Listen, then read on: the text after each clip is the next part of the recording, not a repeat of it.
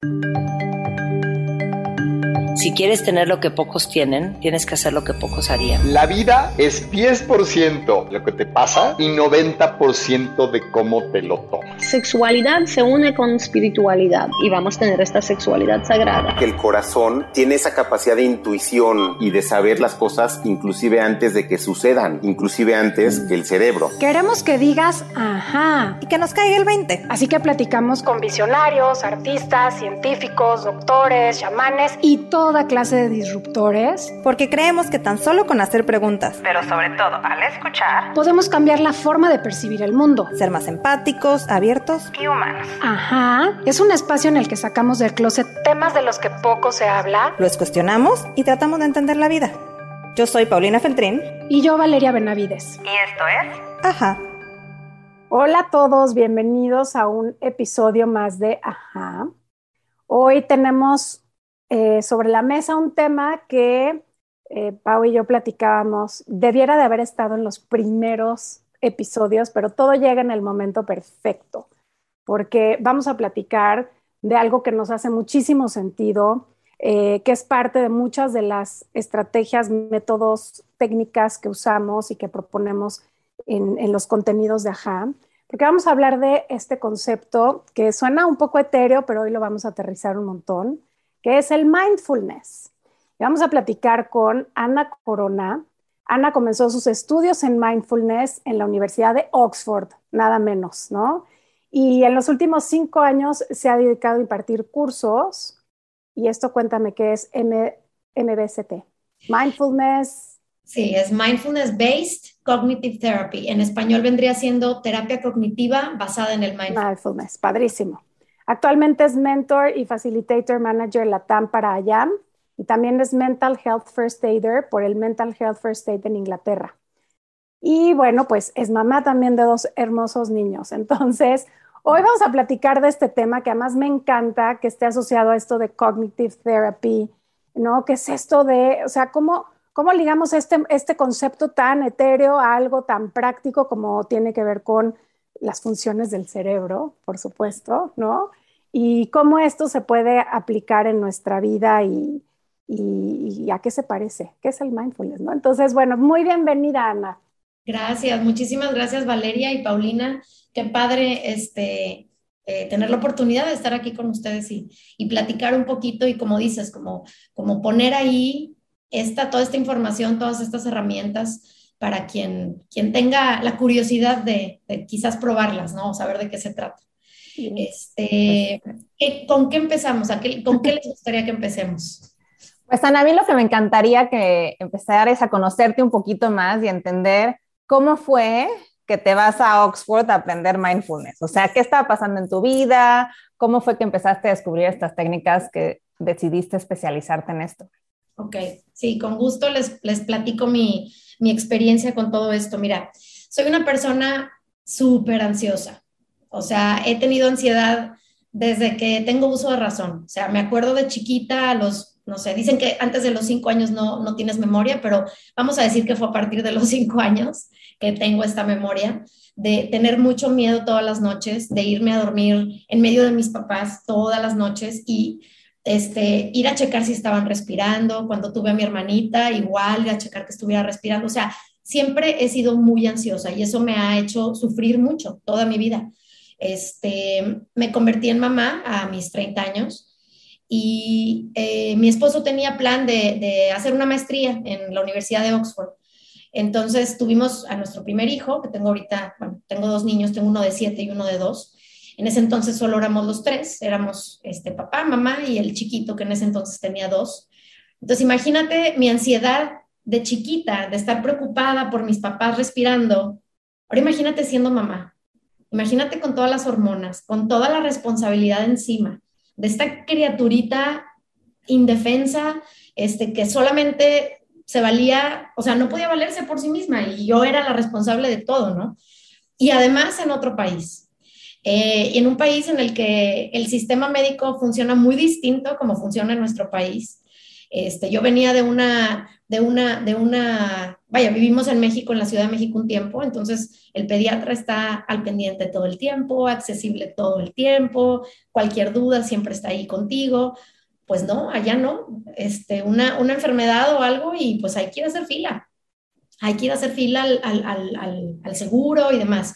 Entonces, mucho, mucho estrés, mucha, mucha ansiedad. Mi esposo ocupadísimo todo el tiempo haciendo su maestría. Entonces, un día llega mi esposo y me dice, oye, Ana, eh, fíjate que en, la maestría, en una de las clases, nos pusieron a meditar y pienso que a lo mejor a ti eso te podría ayudar. Eh, y yo dije, meditar, ¿cómo para qué? ¿Cómo para qué? Y ahí viene ahorita la parte cognitiva, ahorita les, ahorita llego a eso. Dije, ¿para qué quiero meditar? ¿Para qué quiero estar en silencio con mis propios pensamientos? No, no, no quiero. O sea, claro que no es al, revés, es lo que no quiero, ¿no? exacto, es a lo que le huyo todo el tiempo. Entonces dije, ay, bueno, a ver, ¿qué, qué, puede, qué, puede pasar? O sea, voy a dar una oportunidad. Total, empecé a ir a meditar, me acuerdo que iba todos los miércoles a meditar, este, y empecé a notar cositas, cositas distintas. Primero que nada, que ahí viene ahora sí la parte cognitiva, empecé a conocerme a mí misma y a darme cuenta que todos esos pensamientos eran simplemente pensamientos, que no eran la verdad absoluta. Entonces, eso para mí fue, o sea, empezó a, vaya, la, relación que empecé a tener conmigo y con mis pensamientos fue un cambio súper, súper radical. Me empecé a sentir tan bien, tan, tan bien, que quise investigar un poco más de qué se trataba y qué podía yo hacer. Yo sabía que íbamos a regresar a México y yo nunca había escuchado en México algo, algo así antes de, que, de irnos para allá. Entonces empecé a investigar y bueno, claro, pues la Universidad de Oxford, pues no era fácil entrar y no era fácil como cumplir con todos los, pues todos los requerimientos, ¿no? Este, yo estudié ciencias de la comunicación, entonces nada que ver, nada que ver. Eh, todo esto, pues, obviamente para psicólogos, psiquiatras es muchísimo más fácil, ¿no? Porque ya tienen, ya tienen como toda la, la toda esa información ya la tienen, pero yo no tenía nada, yo no tenía nada. Entonces, tenía muchísimas ganas de, poderme capacitar y de, certificarme para poder traer algo hacia México. Y continué, pues, mis estudios, estuve preguntando, me dieron una lista muy larga de todo lo que había que hacer. Con paciencia lo hice todo, este, lo logré.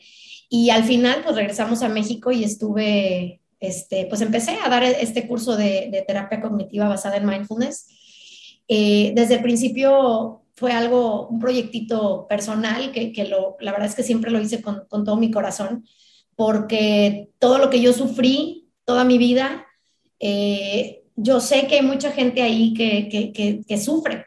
Y, una vez un, un, un, psiquiatra alguna vez me dijo, Ana, es que vivir así no es vivir, estás sufriendo y así no vives, así no puedes vivir, te estás perdiendo de muchísimas otras cosas.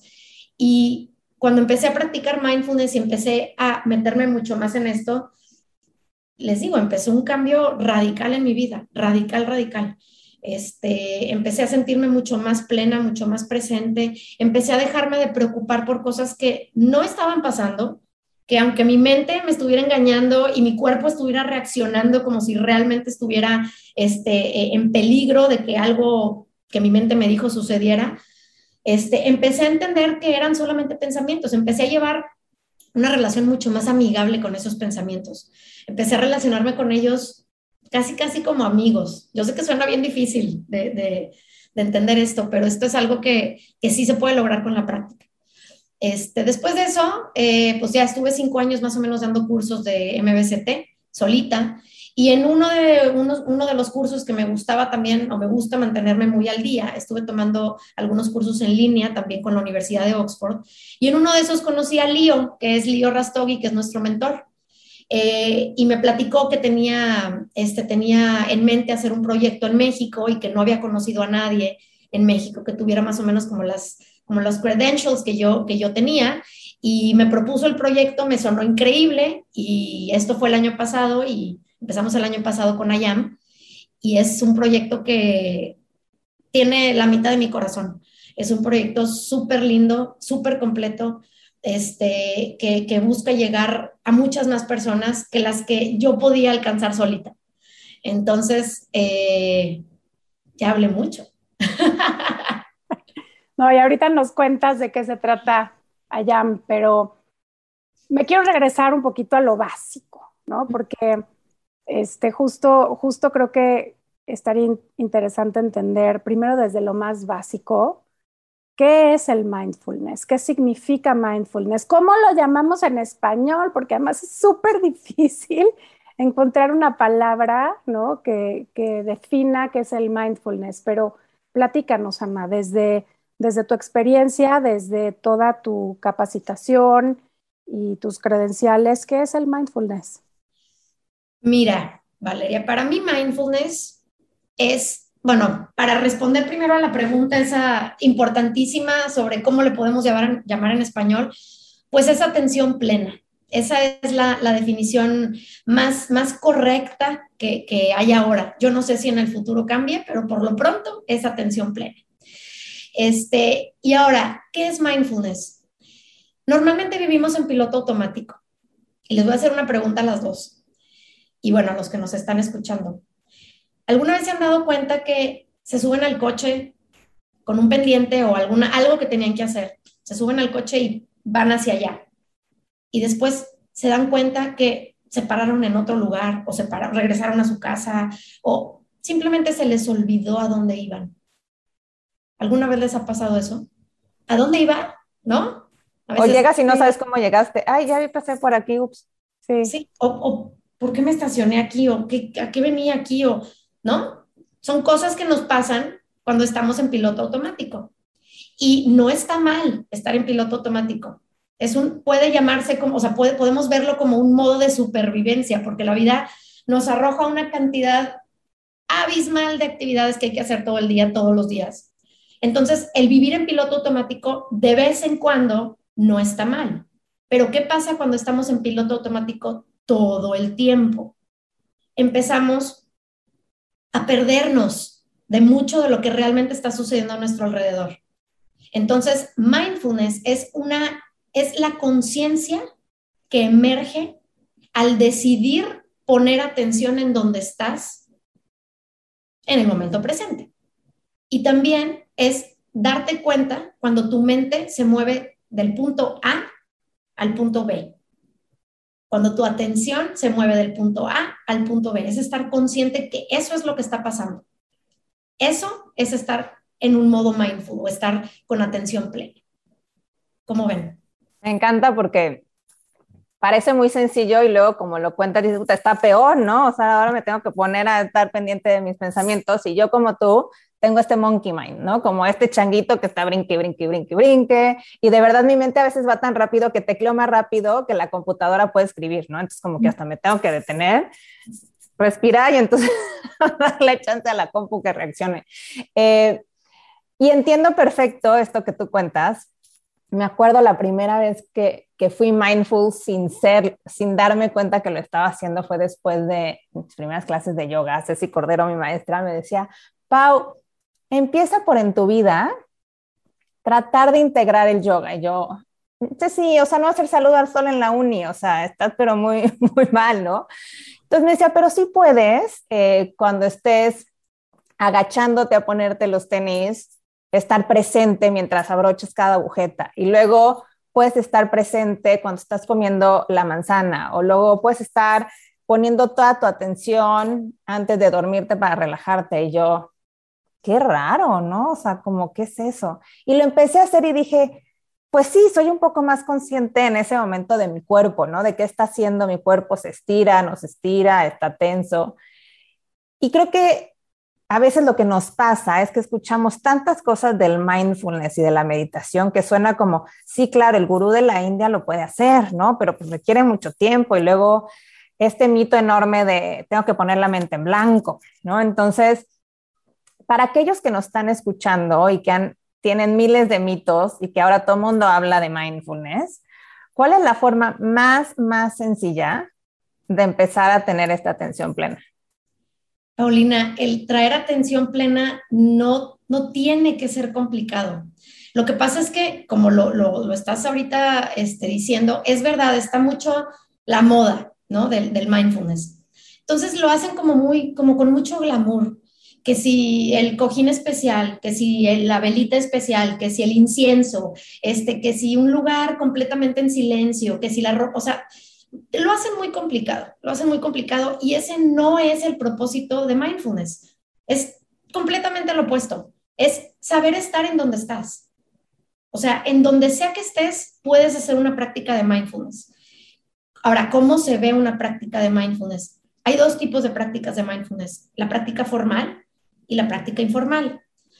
La práctica formal es la meditación y la práctica informal es eso que nos platicabas ahorita, Paulina, de estar atenta a tus movimientos, a lo que estás haciendo en ese momento, intentando de la mejor manera que podemos, porque hay algunas cualidades que podemos cultivar cuando estamos, cuando tenemos la intención de estar presentes, de estar con atención plena, de estar mindful.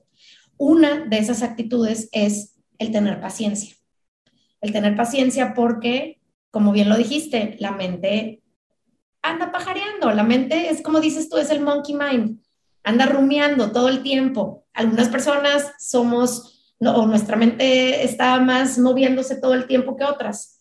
O a lo mejor es que para, para algunas personas es más complicado que para otras, hay más ruido mental que para otras. Y es normal, pero lo que es común para todos es que, como bien lo dices, y uno de los grandísimos mitos es que no estamos buscando poner la mente en blanco. No, no es el objetivo de poner la mente en blanco como se les platicaba al principio, el objetivo es hacerte consciente de cómo estás, de qué pensamientos hay en mi mente en este momento, sean como sean. Una de la, otra de las actitudes que cultivamos mucho es la, la actitud de la aceptación, que, ojo, no la quiero confundir con la resignación, no hay que confundirlo con resignación, porque el aceptar que estoy teniendo pensamientos negativos o difíciles requiere mucho, pero mucho más trabajo que el resignarme, ¿no? Entonces, es, es, ahí hay una diferencia muy grande entre resignación y aceptación, pero bueno, como les decía, esa es otra de las, de las cualidades muy importantes de, de trabajar esto que trabajamos y cultivamos y poco a poco, conforme las vamos implementando en la práctica de mindfulness, se van expandiendo y se van incluyendo en nuestra vida.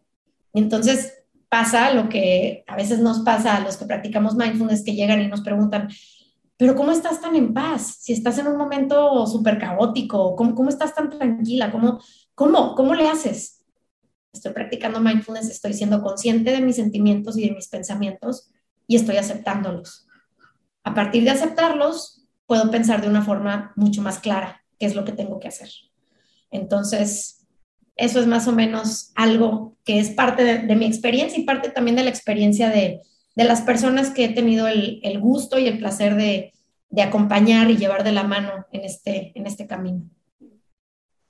Hay una cosa que rescato de lo que llevamos platicando que tiene que ver con esto que dices de, de que es una decisión. Es una decisión de estar conscientes. Y me encanta porque porque entonces tiene esta definición mucho más grande y mucho más poderosa y mucho más profunda. O sea, es, tengo la posibilidad de decidir, estar consciente de todo lo que estoy viviendo y sintiendo en este momento. Entonces no se vuelve una tarea de voy a meditar o no voy a meditar, sino estoy consciente de lo que estoy sintiendo, de lo que estoy viviendo. Eh, justo ahí es en donde me cae, ¿no? El equals, ¿no? Atención plena. Y, y qué trabajo mucho más complicado, porque realmente, como dices, es hacerme responsable y volver a ver lo que estoy, no solo pensando, sino sintiendo. ¿Es así? No tanto responsable, siento que la palabra responsable igual y podría traer una connotación un poquito como, ah, como negativa o difícil, como como que, o algo que, a lo mejor no queremos intentar. Pero algo que sí es muy cierto es que la intención es una de las cosas más importantes al empezar una práctica de mindfulness, que va relacionada con eso que, que, platicábamos ahorita, ¿no?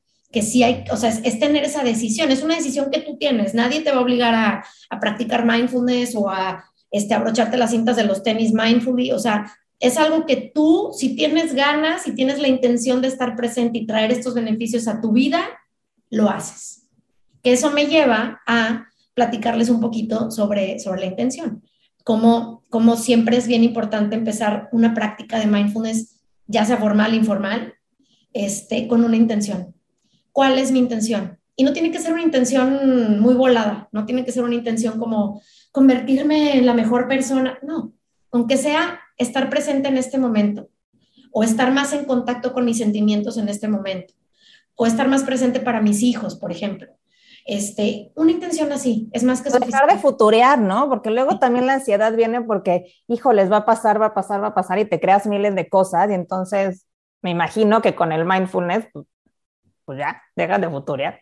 Pues no tanto como que dejas de futurear, pero lo que sí pasa es que eres consciente que estás futureando. Estás consciente que tu mente no está aquí, está allá. Y esa es la grandísima diferencia. Ese es, ese es como el trabajo más importante y es lo que siempre les aplaudo este, a los que toman cursos con, con nosotros, que te diste cuenta, te diste cuenta que tu atención estaba en el pendiente, en la preocupación, en el miedo, en la tarea, lo que sea, pero no en este momento. Entonces, esa es una de las, de las, yo diría que como de los breakthroughs que, que te puedes aplaudir cuando haces una práctica de mindfulness, que te das cuenta. Eso es, es eso, es traer tu atención otra vez, traerla otra vez de, de forma paciente a donde tenías la intención de estar. Qué regalazo, ¿no? Porque luego eh, estamos en todos lados menos aquí y cuando volteas la cara ya se te pasó el año, ¿no? Ahorita justo que estamos a finales. Eh, me encantaría, Ana, que empezáramos a entrar en esta parte cognitiva. O sea, ¿qué pasa a nivel cerebral cuando empezamos a practicar esta atención plena? Cuando empiezas a, a practicar atención plena, es como todo cuando tú tienes ganas o tienes la idea de que, bueno, quiero aprender a, no sé, eh, cocinar algo muy especial, pues no te va a salir a la primera. Probablemente no te salga a la primera, no digo, no estamos seguros, pero posiblemente te cueste trabajo.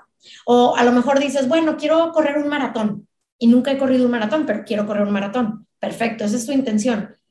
Pero toma tiempo, toma tiempo y hay que ser paciente. Tienes que ir empezando a entrenar el cuerpo poco a poco, con paciencia, a veces te vas a cansar, a veces vas a tener que tomar un break, a veces vas a tener que este, parar o volver a empezar, en fin, es despacio. Y la práctica de mindfulness es despacio. La práctica de aprender a estar con tus pensamientos es despacio. Es, es, es, es dándote toda, toda, dándote esa, esa amabilidad a ti misma, ¿no? Entonces, ¿qué es, cuál es la relación o cómo, cómo es que nos acercamos a los pensamientos? Es esa la pregunta más o menos, ¿no? Sí, o sea, ¿qué pasa en nuestro cerebro? Me imagino que hay algo que, que cambia, ¿no? A nivel fisiológico para que te empiece a dar poco a poco esa calma. Claro, ya me acordé a lo que iba, me perdí por un segundo. a lo que iba con lo del maratón que les platicaba, es que empiezas a entrenar, al empezar a meter pequeñas sesiones de mindfulness en tu día, y no estoy hablando de sesiones de 20 minutos, cuando digo pequeñas, puede ser un minuto, dos minutos de atención plena al día, pero realmente con la intención. Poco a poco, el cerebro empieza a cambiar. Sí hay cambios en, el, en, la estructura del cerebro, sí empiezan a notarse cambios. Hoy en día hay muchísimos estudios que, que, que, que avalan esto, muchos, muchos estudios científicos donde se hace, por ejemplo, un MRI y se nota cómo está la amígdala antes de empezar a practicar una meditación y cómo después de cierto tiempo la amígdala, la amígdala cambia de tamaño. Es, es, es verdad, esto es, está completamente comprobado, observado, o sea, no hay duda de esto.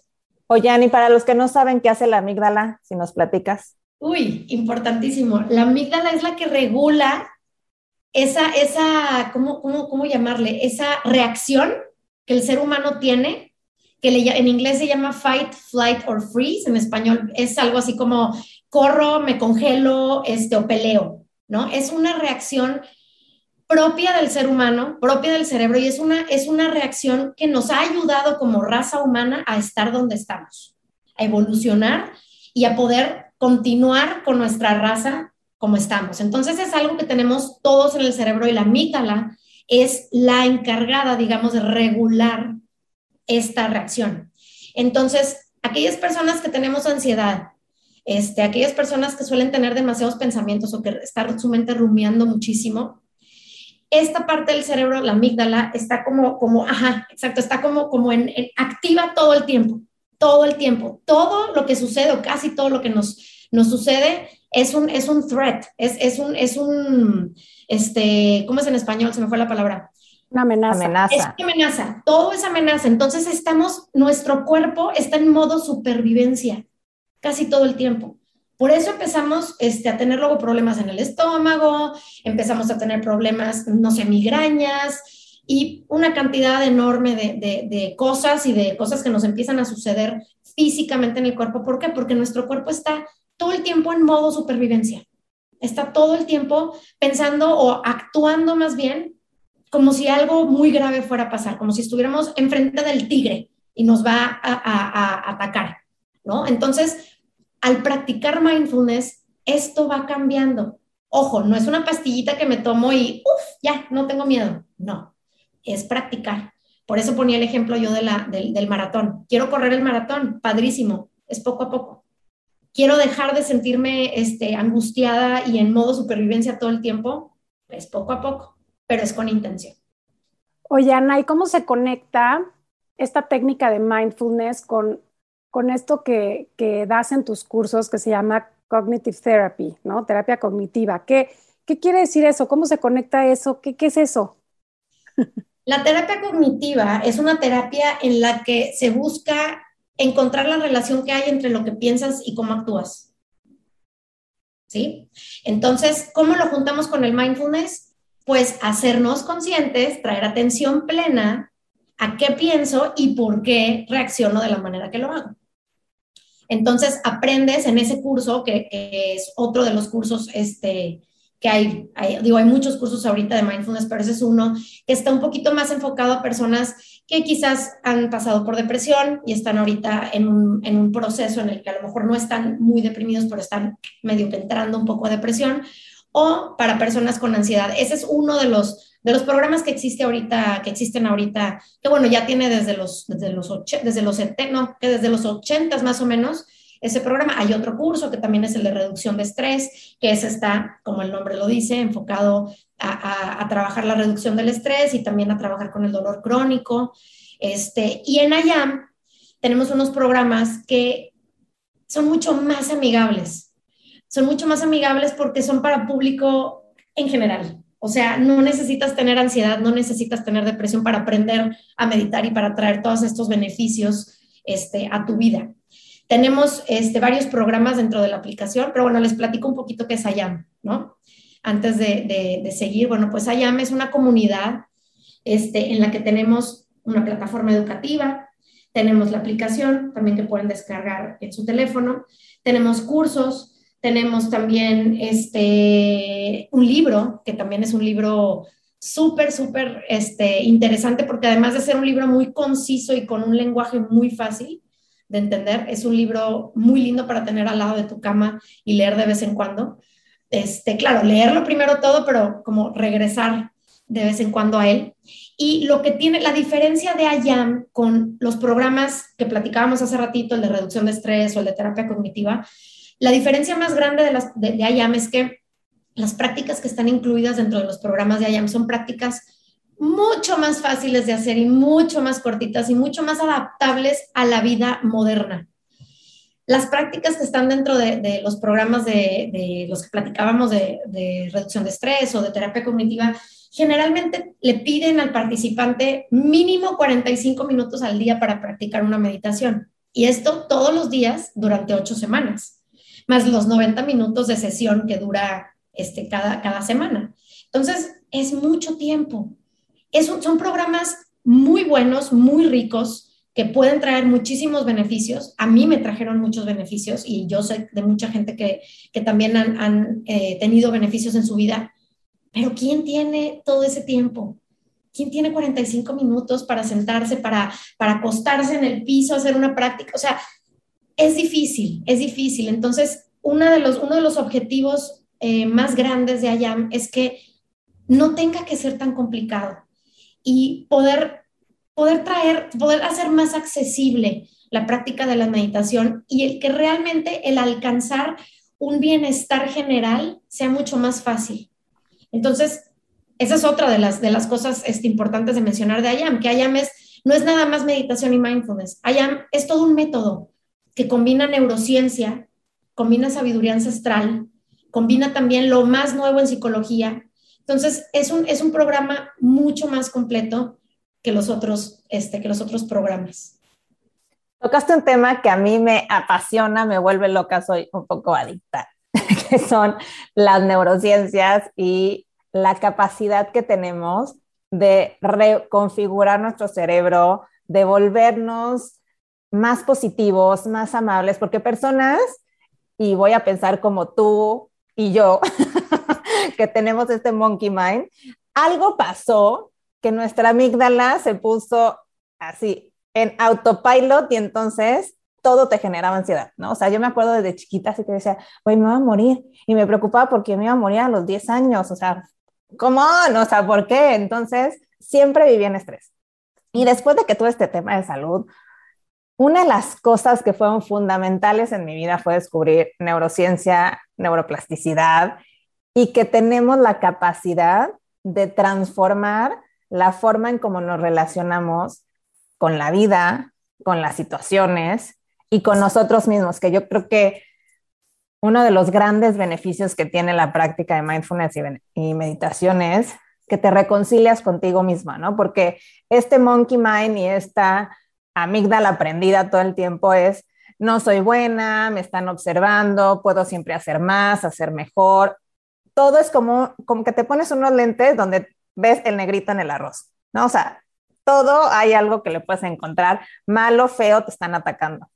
Y en cuanto empiezas a tener esta conciencia de que sí los pensamientos llegan a tu vida, pero que tú también los puedes observar y decir, eh, eh, eh, eh, ya no quiero pensar eso, hay algo muy bonito que cambia dentro de nosotros y creo que esa compasión y el decir, sí va a pasar, o sea, yo, yo te puedo decir, hay veces en que traigo los lentes negros puestos, ¿no? Definitivamente, entonces...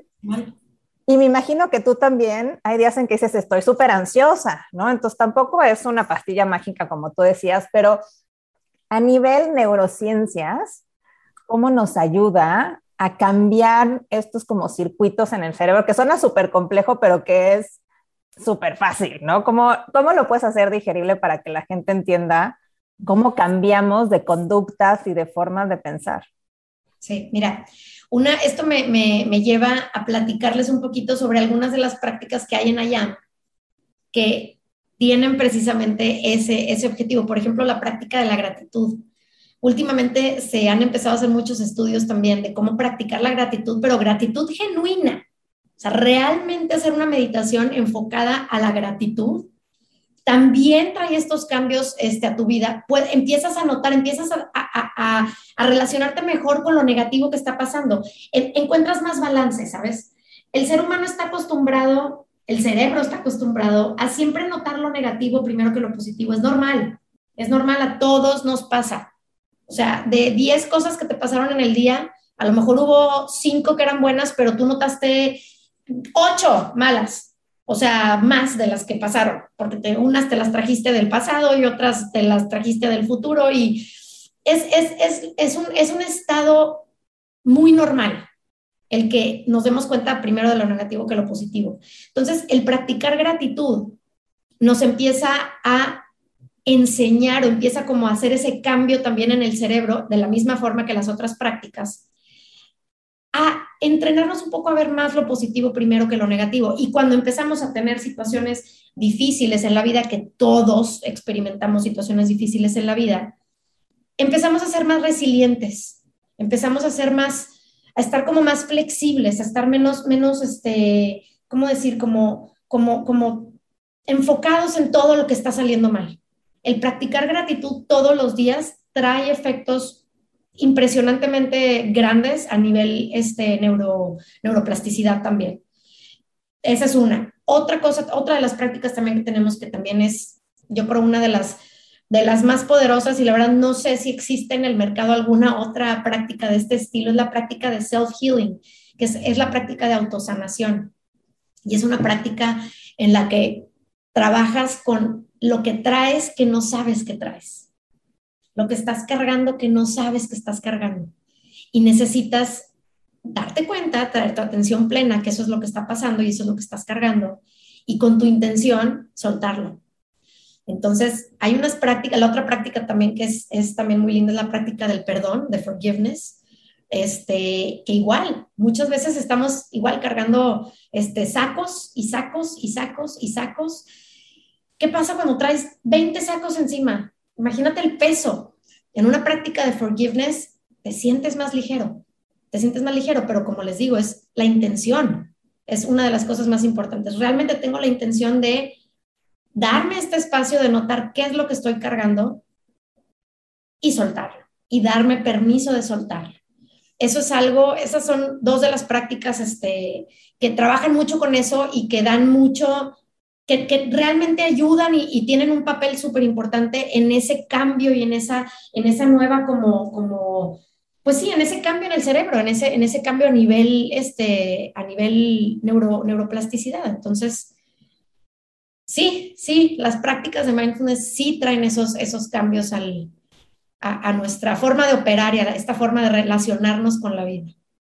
Oye, Ana, y claro que me vienen a la mente un montón de cosas, porque hablas de perdón, hablas de, eh, de prácticas de autosanación, hablas de meditación, y es como, se me antoja hacer todo siempre, ¿no? Pero para las personas que nunca han practicado nada, ¿no? Este, para las personas que no tienen ni idea de cómo meditar, eh, que creen que no saben, ¿no? Porque también esa es otra, ¿no? Hay, siempre hay una creencia de, no, yo no puedo, no puedo meditar, no puedo estar callada, sentada cinco minutos, ¿no? Em, ¿Cuáles serían tus sugerencias para empezar a tener estas prácticas quizá más, más informales, ¿no? Y después ya formales, pero en el día a día, ¿qué podemos hacer de manera muy sencilla y muy práctica para empezar a conectar con con nosotros para empezar a tener esta atención plena? Mira, Valeria, tenemos en, la plataforma de IAM y en la aplicación de IAM, tenemos programas que son precisamente para eso, para empezar. Son programas en los que pasito a pasito te vamos llevando de la mano, te vamos enseñando cómo puedes empezar a meter la meditación a tu vida en pasos súper sencillos y, con prácticas muy, muy este, fáciles de adaptar. Este, eso es por el lado formal ¿no? de la meditación. Pero para traer mindfulness a tu vida, simplemente necesitas tener una intención, como ya lo repetí muchas veces, es que siempre en mis clases lo repito muchísimo también, tener una intención de estar presente en donde estás y darte cuenta qué está pasando en tu mente.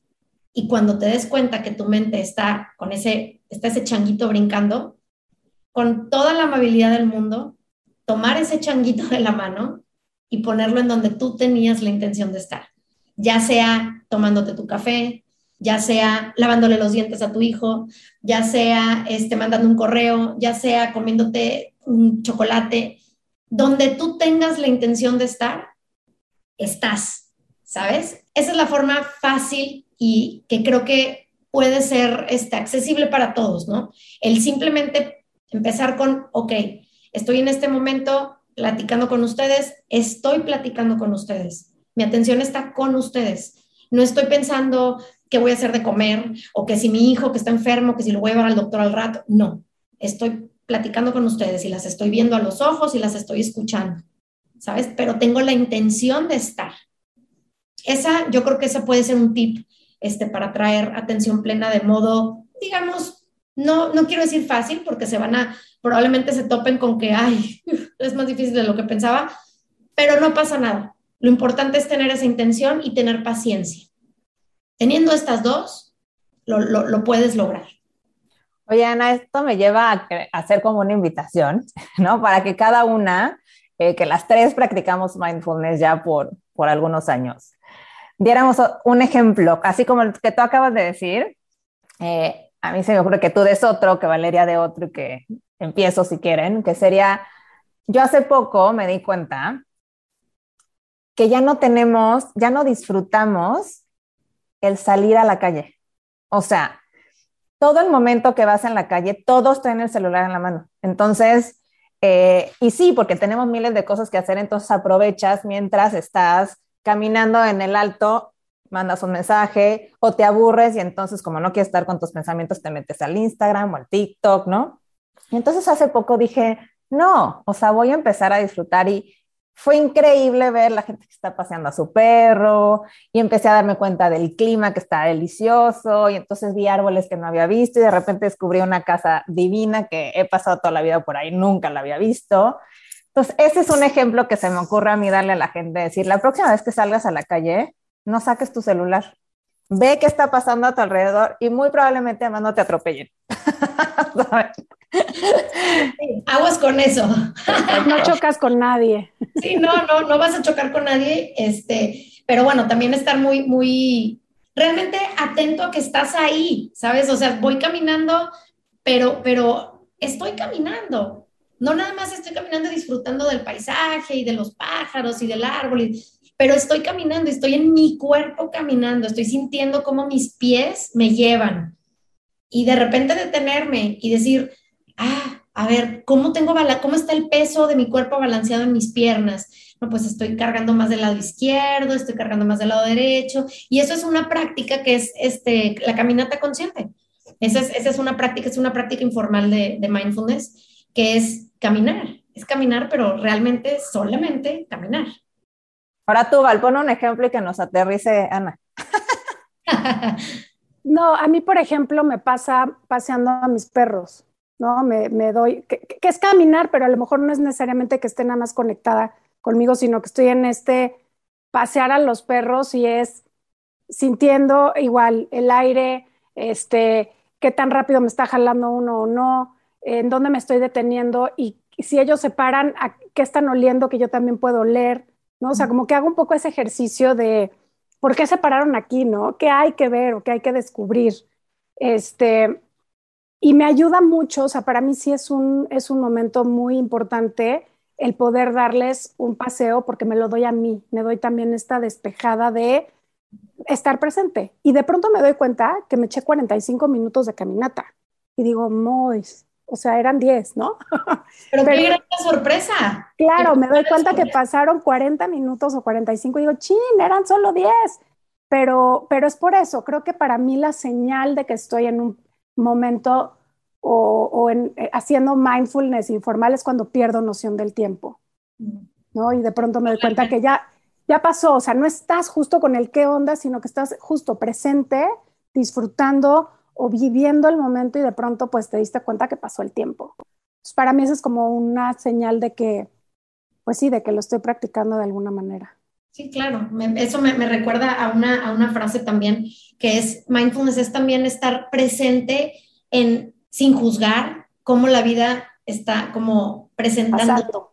Sí, cómo está pasando, estar, estar presente en cómo la vida está pasando, estar presente de todos esos detalles que, que, que estabas, que estabas mencionando. Cocinar también me lleva mucho al tema mindfulness, ¿no? Cuando cocino y eh, cuando es literal esta intención de quiero cocinar, este, quiero compartir, quiero, para mí también es un break importantísimo y estoy enfocada en eso y, y lo disfruto, lo gozo mucho y, y, también es como, estoy en eso, no veo el teléfono, no, no contesto mensajes, no, estoy realmente enfocada en eso y, y lo disfruto. Para darle un boost a la cocinada y que se convierta en, en una actividad súper consciente y súper mindful, puedes a lo mejor luego hacerte preguntas de, a ver, no sé, estás cortando un jitomate, digamos. ¿De dónde vino este jitomate? Mm. Pensar un poquito en, no sé, la gente que lo sembró, la gente que lo trajo, la gente que lo acomodó brillosito en, el, en, la tienda, en el súper, este, y luego cómo tú lo compraste y lo trajiste a tu casa y cómo sabes todos los nutrientes que tiene este jitomate que le vas a compartir a tu familia y estar como, como consciente en, en este acto que estás haciendo por tu familia, eso también lo hace cocinar lo hace todavía mucho más mindful este, y mucho más nutritivo para ti, para ti misma también, ¿no? Y no me refiero a nutritivo de físico, sino nutritivo, o sea, emocional, ¿no? Claro. Oye, Ana, hablaste una palabra que me parece fundamental para que el mindfulness se quede en nuestra vida, que es paciencia. Creo que nuestra generación, y las que vienen abajo mucho más, son hijas del microondas.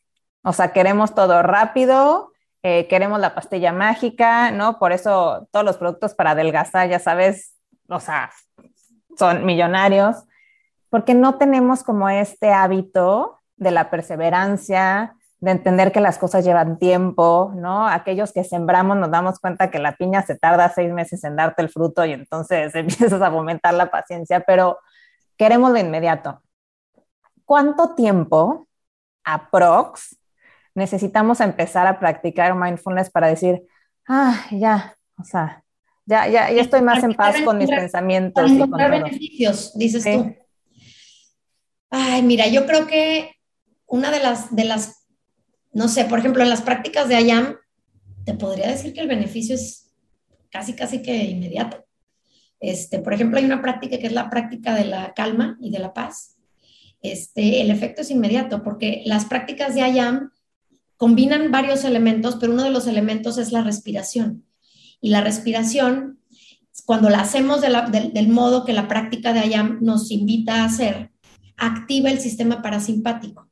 Entonces el efecto es inmediato. Si estás buscando sentirte en calma, sentirte en paz, estar más centrado, esa práctica, por ejemplo, te puedo decir que es de inmediato. Para que se convierta en un hábito, yo creo que ahí depende mucho tanto de qué, qué, tanta disciplina tienes, qué tantas ganas y tanta intención tienes. Pero yo creo que fuera, lejos de decirte, bueno, es que después de seis meses este, vas a estar de tal forma, yo creo que es algo que hay que ver como un, como un experimento, verlo como con, con mucha curiosidad y empezar eh, a invitarte a ti mismo a ir notando los beneficios poco a poco. Va a haber beneficios que vas a notar a lo mejor de modo inmediato, pero va a haber beneficios que vas a encontrar a lo mejor después de un par de años de estarlo practicando, ¿no? Entonces, yo creo que ahí varía mucho, pero les recuerdo la intención, la intención hace toda la diferencia, toda la diferencia en ese, en ese, en, encontrar esos beneficios.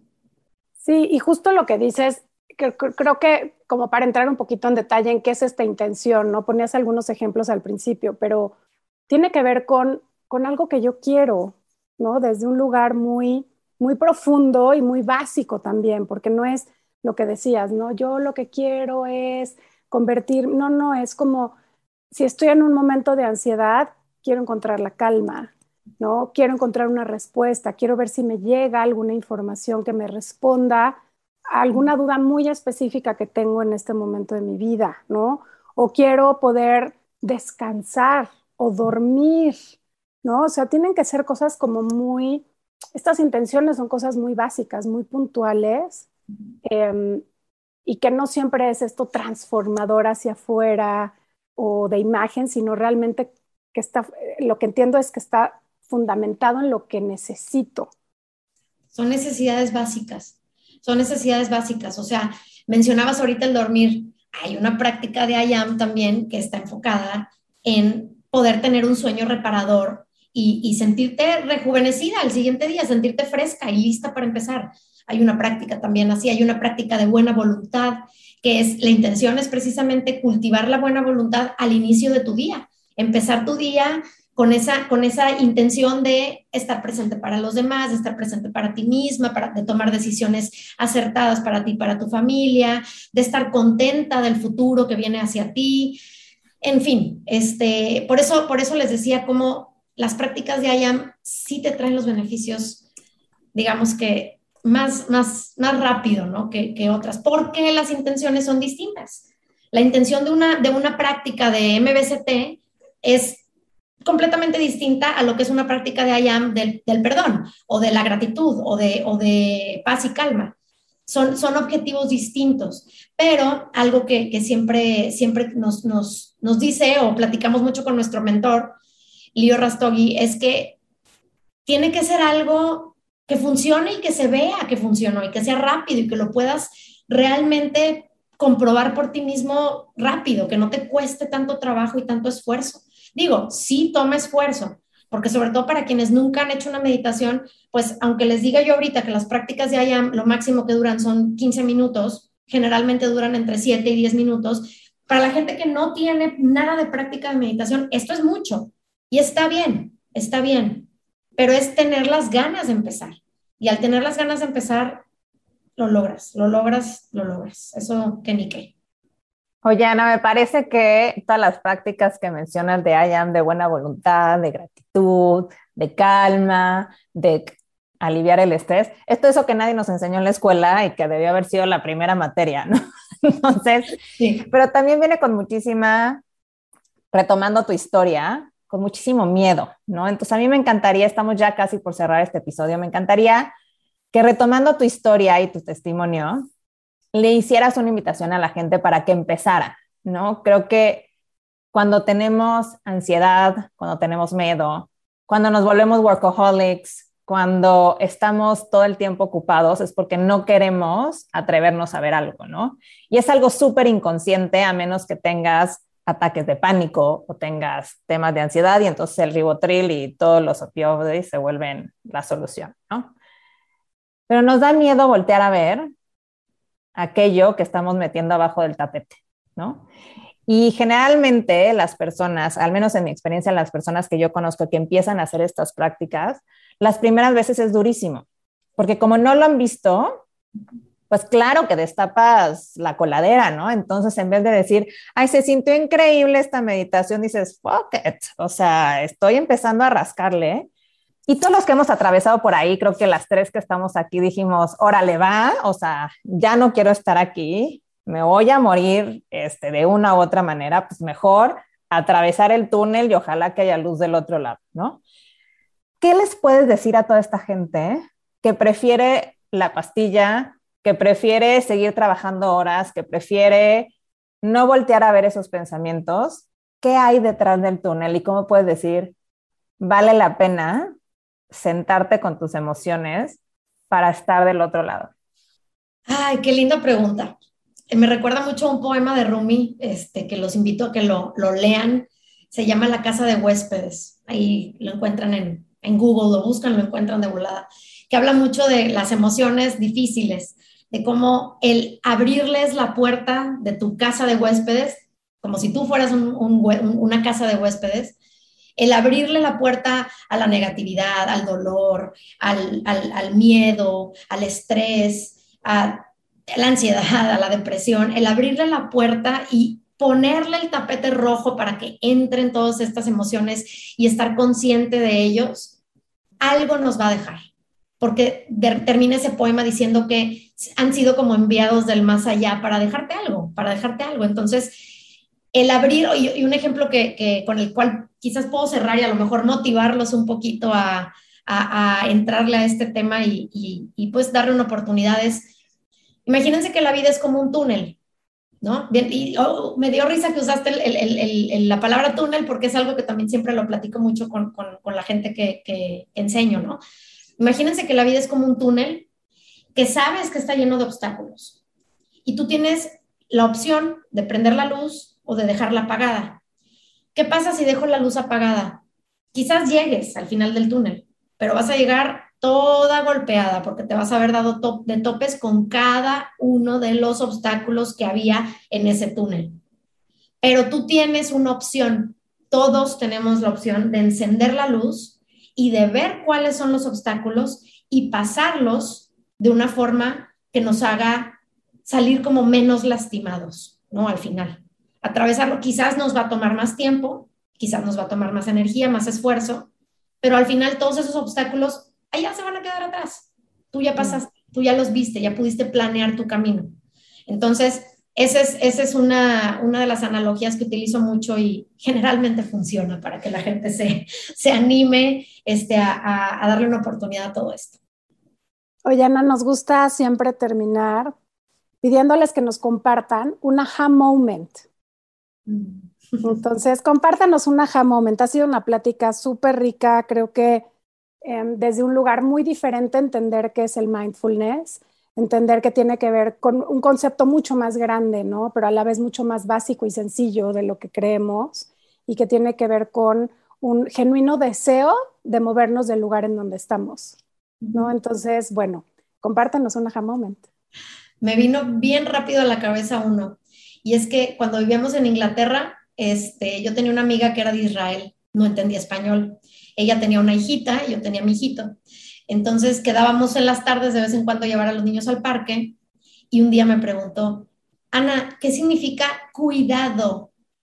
Y le dije, ¿por qué me preguntas eso? Dice, porque lo dices todo el tiempo, todo el tiempo le estás diciendo a tu niño cuidado.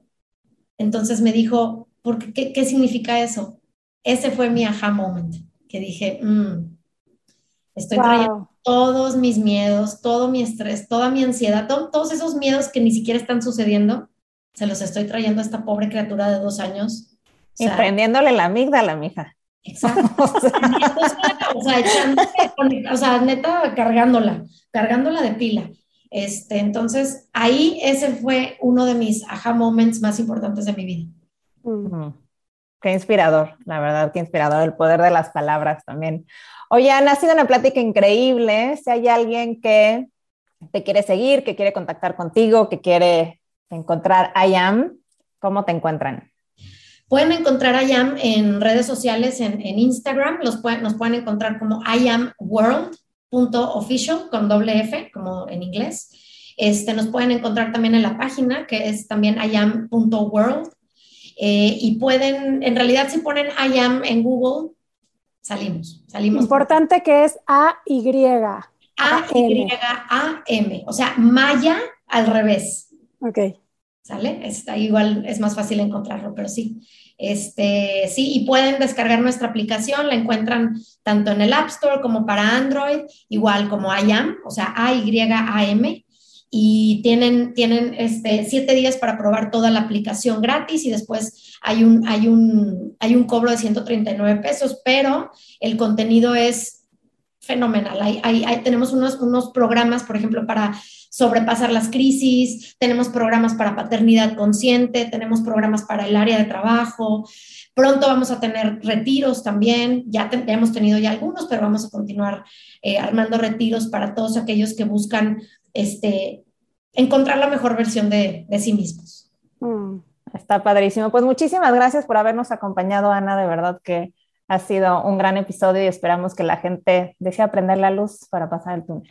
Mm, esperemos que sí. Gracias, gracias por este espacio. No, una plática increíble. La verdad es que mindfulness sin duda es de esas cosas que sí deberíamos de tener la paciencia para integrarlas en nuestra vida y es solo cuestión de decidirnos y de ponerlos en la agenda. Tal cual, tal cual. Y aquí les compartimos pues un montón de información útil de cómo empezar a meditar, de cómo empezar a conectarnos con estas prácticas de mindfulness, de estar presentes, de esta atención plena, que sin duda es indispensable en nuestra vida eh, ahora que corremos y que vamos a todos lados con el tiempo encima. Qué mejor que empezar a frenar un poquito y escucharnos, ¿no? 100%, 100%. Así que si sientes que este episodio le puede servir a alguien más, que seguramente conoces a alguien que tiene la amígdala prendida, dale share, compártelo y ayúdanos a llegar a más personas. Así es, nos puedes seguir en redes, estamos como arroba aja.mx, taguéanos y pues nos vemos el próximo martes. Así es, y antes de irte, no se te olvide darte subscribe para que no te pierdas ese episodio que a lo mejor te va a traer la luz que estás buscando. Yo soy Paulina Feltrín. Yo soy Valeria Benavides. Y esto es Ajá.